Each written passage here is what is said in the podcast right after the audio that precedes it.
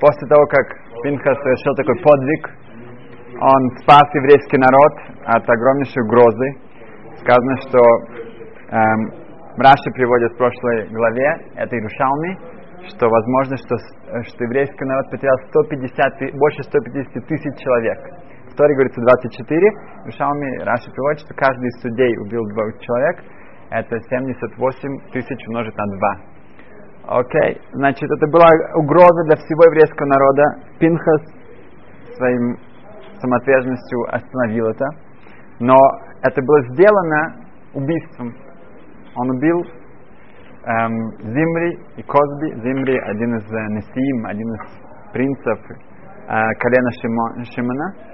Козби была тоже принцессой, но от Моава и Медьян. Эм, и это было сделано, это был большой шок для еврейского народа, что э, еврей Пинхас, внук Аарона, убивает одного из главных э, видных э, принцев еврейского народа.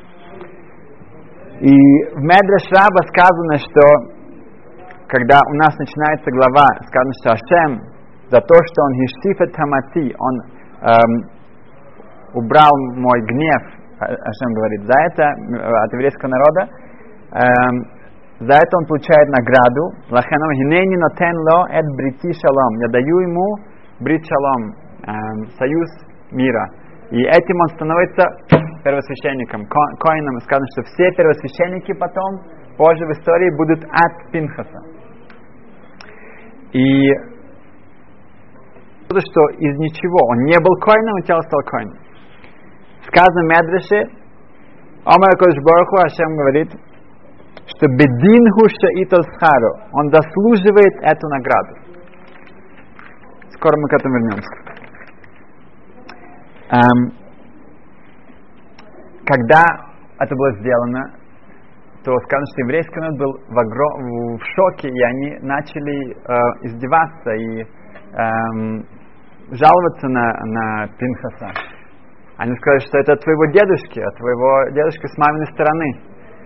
Сказано, что с маминой стороны он был от Итро, имеется в виду от стороны, которая сама от Муав э, идет, от, от евреев. И, и это вот это твоя такое агрессивное кровопролитие привело к тому, что у тебя это тебе заложено. Поэтому начинается наша параша, наша глава с того, что сказано «Вейдабер Ашем аль Моше лимор» Пинхас бен Лазар бен Аарон Акоин. Раш это приводит, что сказано, что нет, нет, нет, не бен Итро, не от Итро это идет, а от Аарон Акоин. Что это мида спасти еврейский народ, и даже, хотя это было сделано с какой-то жестокостью, можно сказать, нет, это было мида, это было качество Аарона Коина, который известен своим эм, поведением мира и гармонии. Как сказано в Перкевод, Аарон, он оэхев шалом, он любит мир, сказано потом «родев шалом». Иногда ты должен быть родев. Родев это тот, кто стремится к миру, и иногда это не так просто. Это, это, это иногда нужно сделать очень категорические э, шаги, чтобы именно добиться этого мира. В, в Брахот, Ховхет, Омедбет, 28б сказано так, что когда Рабиохна Медзакай был при смерти, то собрались его ученики, и он им дал целую речь, что он, ему, ему страшно, что если когда мы присутствуем перед эм, судьей Басаравидам из плоти, это уже страшно, а тут это, это, э, ты не сможешь дать никакой, э, подкупить его, и тут это не приговор на временно, это приговор навсегда, и так далее, и так далее. И он говорит, что здесь есть между Канедом, между раем и адом, и это, это и он, он плакал. Эм, и в конце всего, когда он уже умирает, он просит их, чтобы они забрали все келим, все сосуды, всю посуду из дома, чтобы они стали томе, чтобы они не стали нечистыми, потому что когда они находятся в доме с, с мертвым человеком, они нечистые. Некоторые из них можно окунуть, или с красным, некоторые уже нельзя спасти. Поэтому он даже в такой момент, он думает о очень четко и очень логично, что сделать, и сделать последние указания.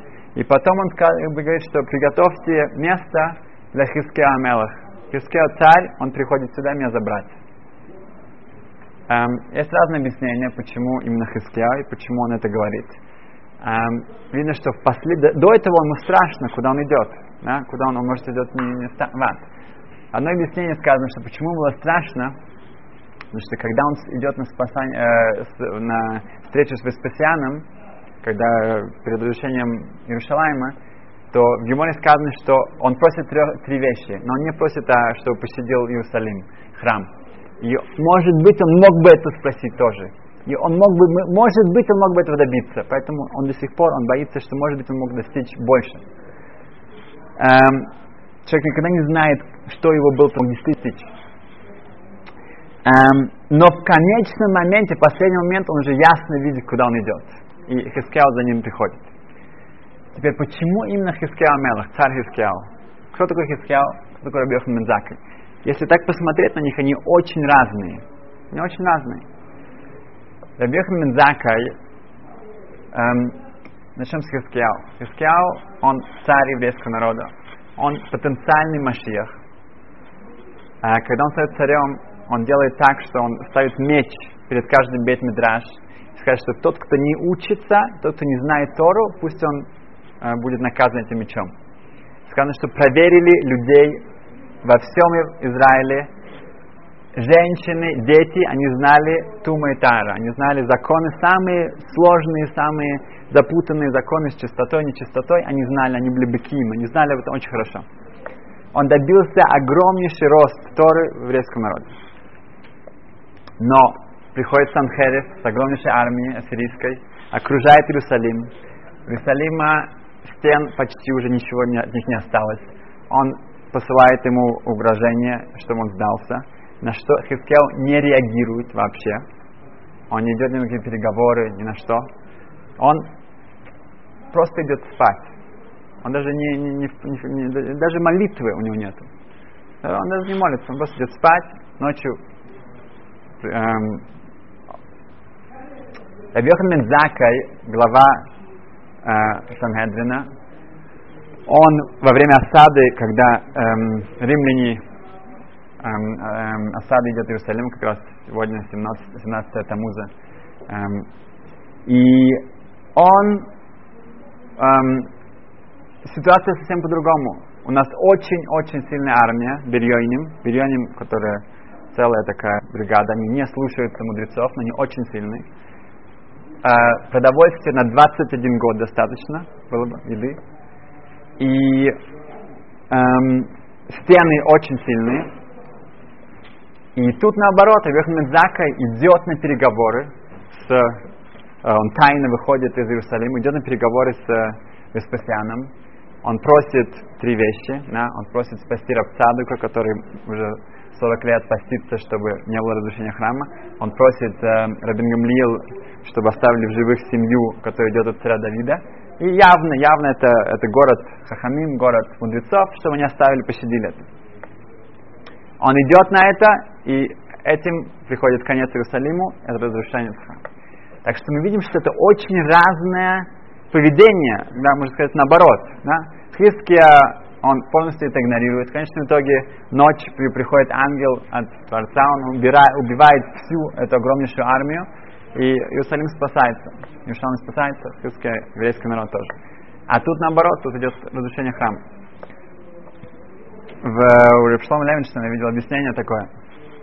На самом деле у них одинаковое поведение. Они просто смотрят на ситуацию э, одинаково, просто сама ситуация по-другому. Хиски Амела говорит так. Ашем сделал, поднял еврейский народ на потрясающий уровень сказано, что он был, если бы он сказал бы Ширу, песнь, хвалебную песнь Халель, на следующий день он был бы Машиах. Значит, что он говорит, что у меня армии нет, все учатся Тору. Ну, все в Койле, все учатся, все, э, стен нет, продовольствия нет. Но у меня есть партнер, это Ашем. Он мой партнер, и поэтому мне нечего бояться. Я даже не буду молиться, чтобы я не подумал, что это из-за меня, поэтому я просто иду спать, и все будет сделано будет хорошо. Рабьехан Мензакай смотрит на еврейский народ, где ненависть, где нету единства, Бельйоним, вот эта вот банда, это сильная армия, Они говорят, что мы будем бороться до конца. Они сжигают все продовольствие, чтобы были все пошли за, за, за, за, за ними. Они не слушаются мудрецов. Им нужно тайно выйти из Иерусалима. Если бы нет, они бы, возможно, бы его убили сами. И он видит, что если такая ситуация, то у нас нет никакого выхода, мы должны идти на какой-то компромисс, чтобы спасти и продолжение еврейского народа. Поэтому именно Хискияу и встречает Раби Йоханан и показать нам, что иногда нужно оев шалом, любить мир и делать все гармонию. Иногда нужно быть родев шалом, иногда нужно делать э, категорические э, какие-то шаги, чтобы спасти еврейский народ. Um, почему это именно был Хискияу? Сказано, что или, или он, ну, есть другие объяснения, что он был из его потомков, Рабиох Мезака. Другие объясняют, Аризал говорит, что у Шмуля Нови был Гилгул, его реинкарнация был именно Хискияу, а Хискияу реинкарнация была Рабиох Мезакой, поэтому он ее встречает. Другие объяснения, что то место в Ганеден, в раю, где Рабиох Мезакой должен был попасть, это место было Хискияу, и он его встречает каждого человека встречают его соседи будущие. Это был его будущий сосед. Эм, окей, значит, мы видим, что иногда нужно принимать категорические э, такие история, которую я хотел поделиться для субботнего стола. Э, в Тавку Фьютес, это примерно 250 лет назад, в, в Европе, это было в Польше, эм, бишоп, епископ, да? э, епископ Микалси, он был подвинут к тому, чтобы сделать диспут между, между Яков Франк, это был ученик Шабата Цви, эм, э, и раввинами. И на этот диспут пришли три равина. Рабхайм Акоин Рапопорт, из, он был главным э, судьей Люблина, Бал Шемтов, известный, и более менее известный, но известный то, что у него есть известная книга, Рабит Секшор, это такая книга Койшор. Они репрезентировали еврейский народ. И это было перед этим э, бишефом, перед этим епископом, и они начали этот диспут. Во время, во время этого дисп, диспута, диспута, то спора, эм, Рэб Ицек Шор обратился к Якову Франку, сказал, что как ты можешь нарушать все? Ты же а, а, публично нарушаешь эту Тору. Ты должен понимать, что ты будешь отвечать за каждое нарушение шаббата, за каждое нарушение кашрута. Это все ты будешь отвечать за каждую эту вещь. На что Франк ответил ему, сказал, нет, это не так. После прихода Шаббата Цвия все, Тора отменяется. Нету больше э, ничего, ничего актуальности, э, нету актуальности, больше э, э, мицвод не, не актуальны. И,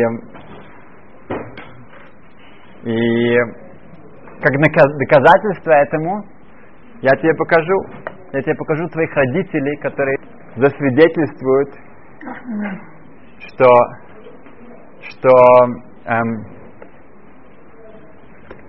что они также приведут доказательства, что я прав.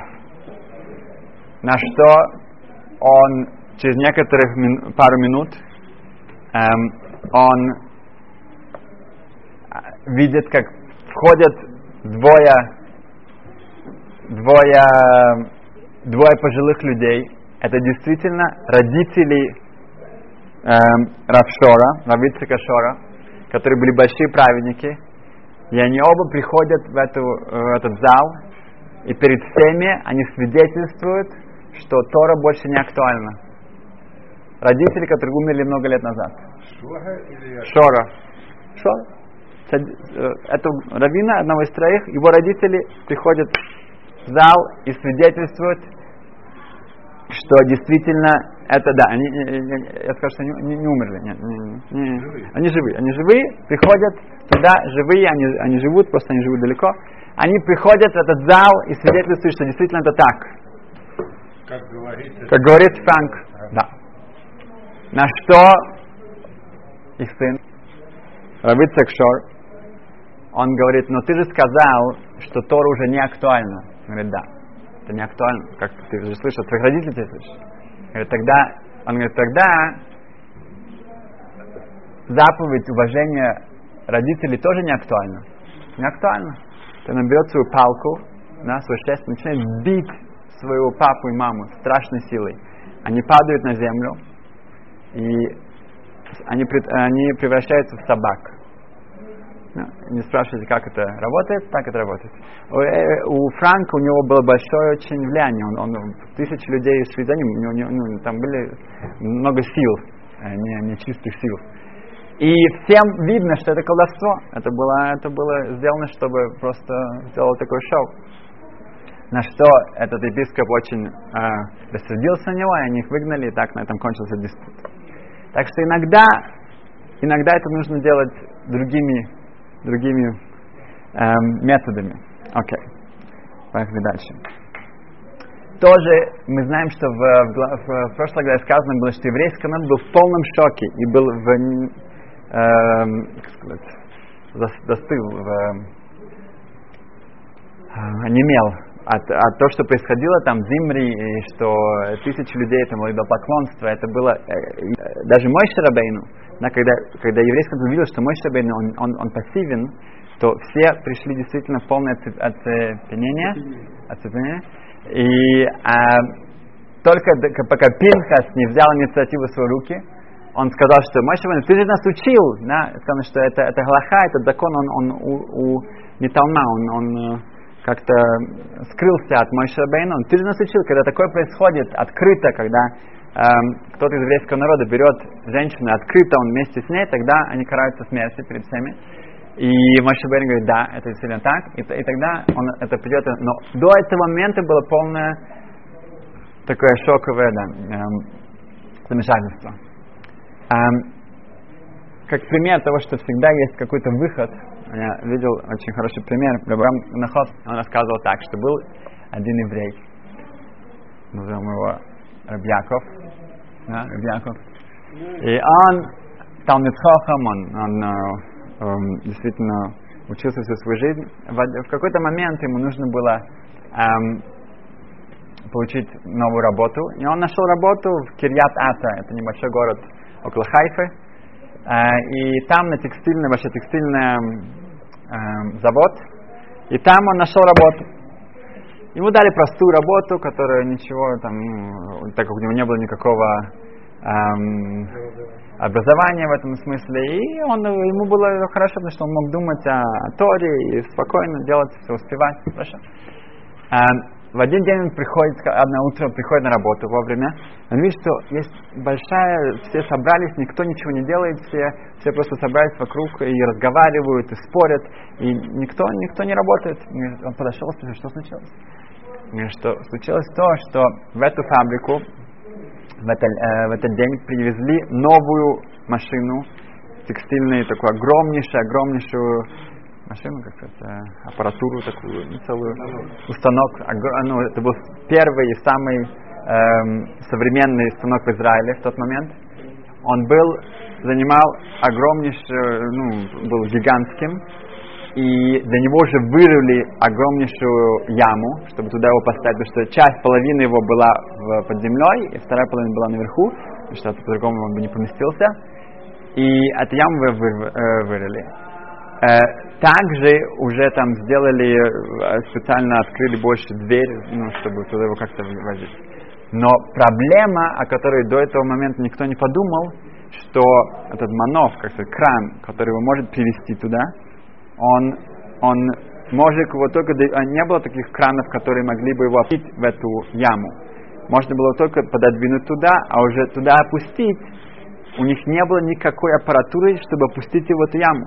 И если они будут его это делать неаккуратно, то э, можно уже этот станок похоронить там тоже. Поэтому все были в шоке. Единственная возможность было бы сделать дырку э, в, на крыше, что заняло бы кучу времени и было бы очень большие затраты. И тогда уже краном его сверху опустить аккуратно в эту яму. Но это было бы э, вся бы Э, завод должен был бы остановиться, на, не работать на, на, на, неделю, на две, пока они это откры, откроют, и пока они это закроют. И э, все э, не, не, то, что не только фабрика не будет работать, но тоже все затраты, это было очень э, было большое огромное замешательство там. И Рыбьяков, он посмотрел, походил там, и подошел и сказал, что у меня есть идея, я хочу поговорить с директором. Ну, все начали улыбаться, что, что, что Рабьянка, он там что-то там все придумал, что он там знает. Он знает немножко Талмуд, немножко там ху, Хумаш, Торы, но Таилим, да, ну что он может тут помочь? Ну, окей, ну ладно, то самое. Он под, подошел к э, директору, директор тоже такой с улыбкой, он не знал, что смеяться, плакать, уже с такой ситуацией, говорит, ну что? Говорит, у меня есть идея. Он говорит, да. Говорит, смотрите, значит, что мы должны сделать?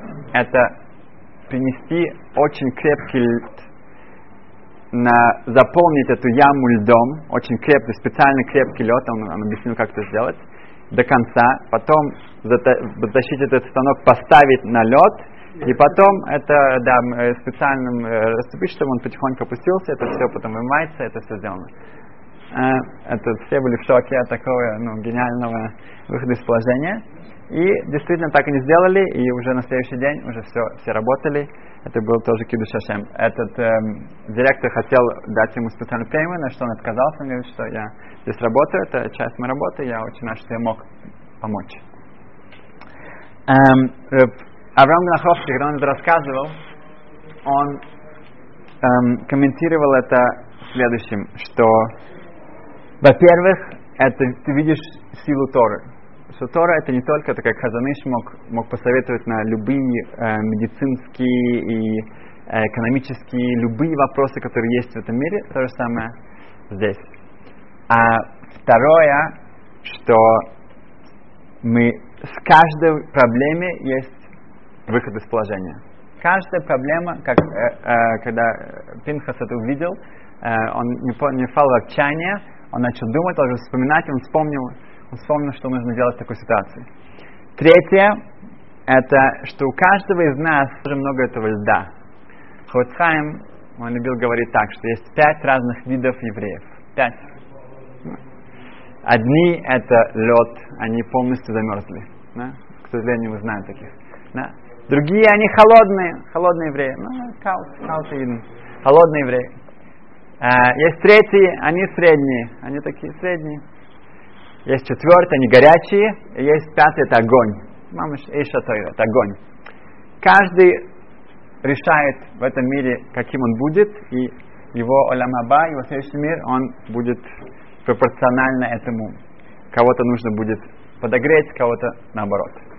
Эм, окей, значит, мы видим здесь, у каждого у нас есть это, и что наша задача, это чтобы растаял этот лед от нашего сердца особенно, и тоже это гайва, это, это много очень эм, гордыни и разных других э, плохих качеств. И когда это все убрать, вот так вот, тогда все становится на свое место. Потом все опускается и именно туда, куда это нужно. Эм, наверное, не, не будет времени на следующее. Эм, а, я скажу что-то другое. В полгода назад я был с моим Рэби в, на кладбище в Маслинной горе, и его родители похоронены там, где Гера Хасидим похоронены. И когда мы там специально есть автобусик с охраной, который идет туда, и там был один Гер Хасид, э, и он рассказал что-то о своем Рэбе. И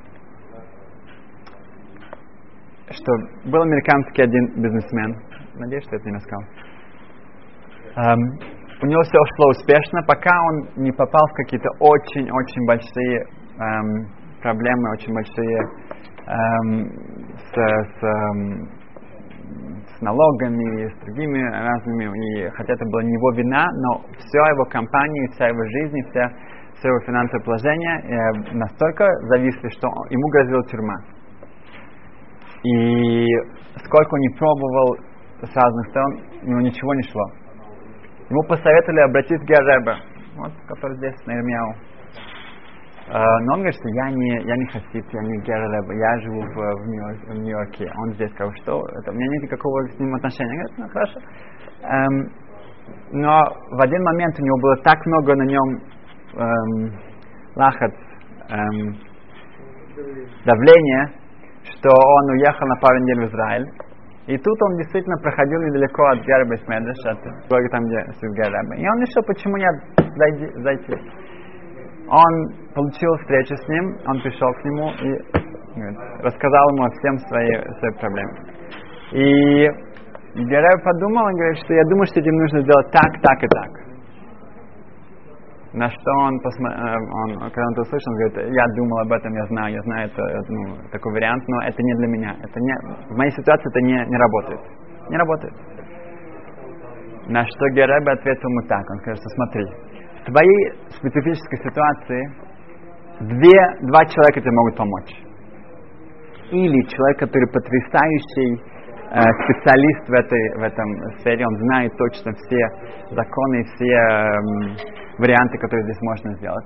Да, какой-то очень большой мумха, очень большой специалист. Или человек, у которого руха койдыш, у которого есть э, дар э, проведения. Он, ну, как бы, знаешь, может сказать что-то. Он говорит, здесь у меня нет ни того, ни другого. Я, я не знаю, я не специалист, у меня нет руха койдыш, я не нету дара поведения, не знаю. Говорит, ну смотри, ну здесь, в моей комнате, перед Рошашана, каждый год проходит около 40 тысяч человек. Здесь вот, там не ты сидишь, здесь проходит 40 тысяч человек. Поэтому через пару лет у тебя есть немножко чувство такое, как людям помочь. Это есть, получается, опыт какой-то немножко помочь. Поэтому я считаю, что тебе нужно сделать так и так.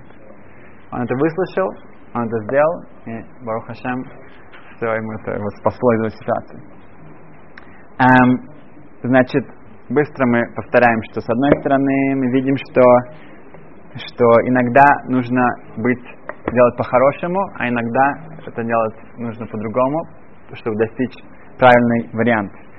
Э, если это лишем шамаем, если это небес, то действительно это то, что нужно предпринимать. Эм, мы видим, что в, в во, во всех ситуациях есть выход из положения, да, и когда это делается с Торой, тогда именно действительно это дает тебе свет. И третье, что нужно стремиться, чтобы вот это быть горячим, очень-очень э, горячим э, евреем, и тогда это поможет себе и другим вокруг тебя. Спасибо, счастливо.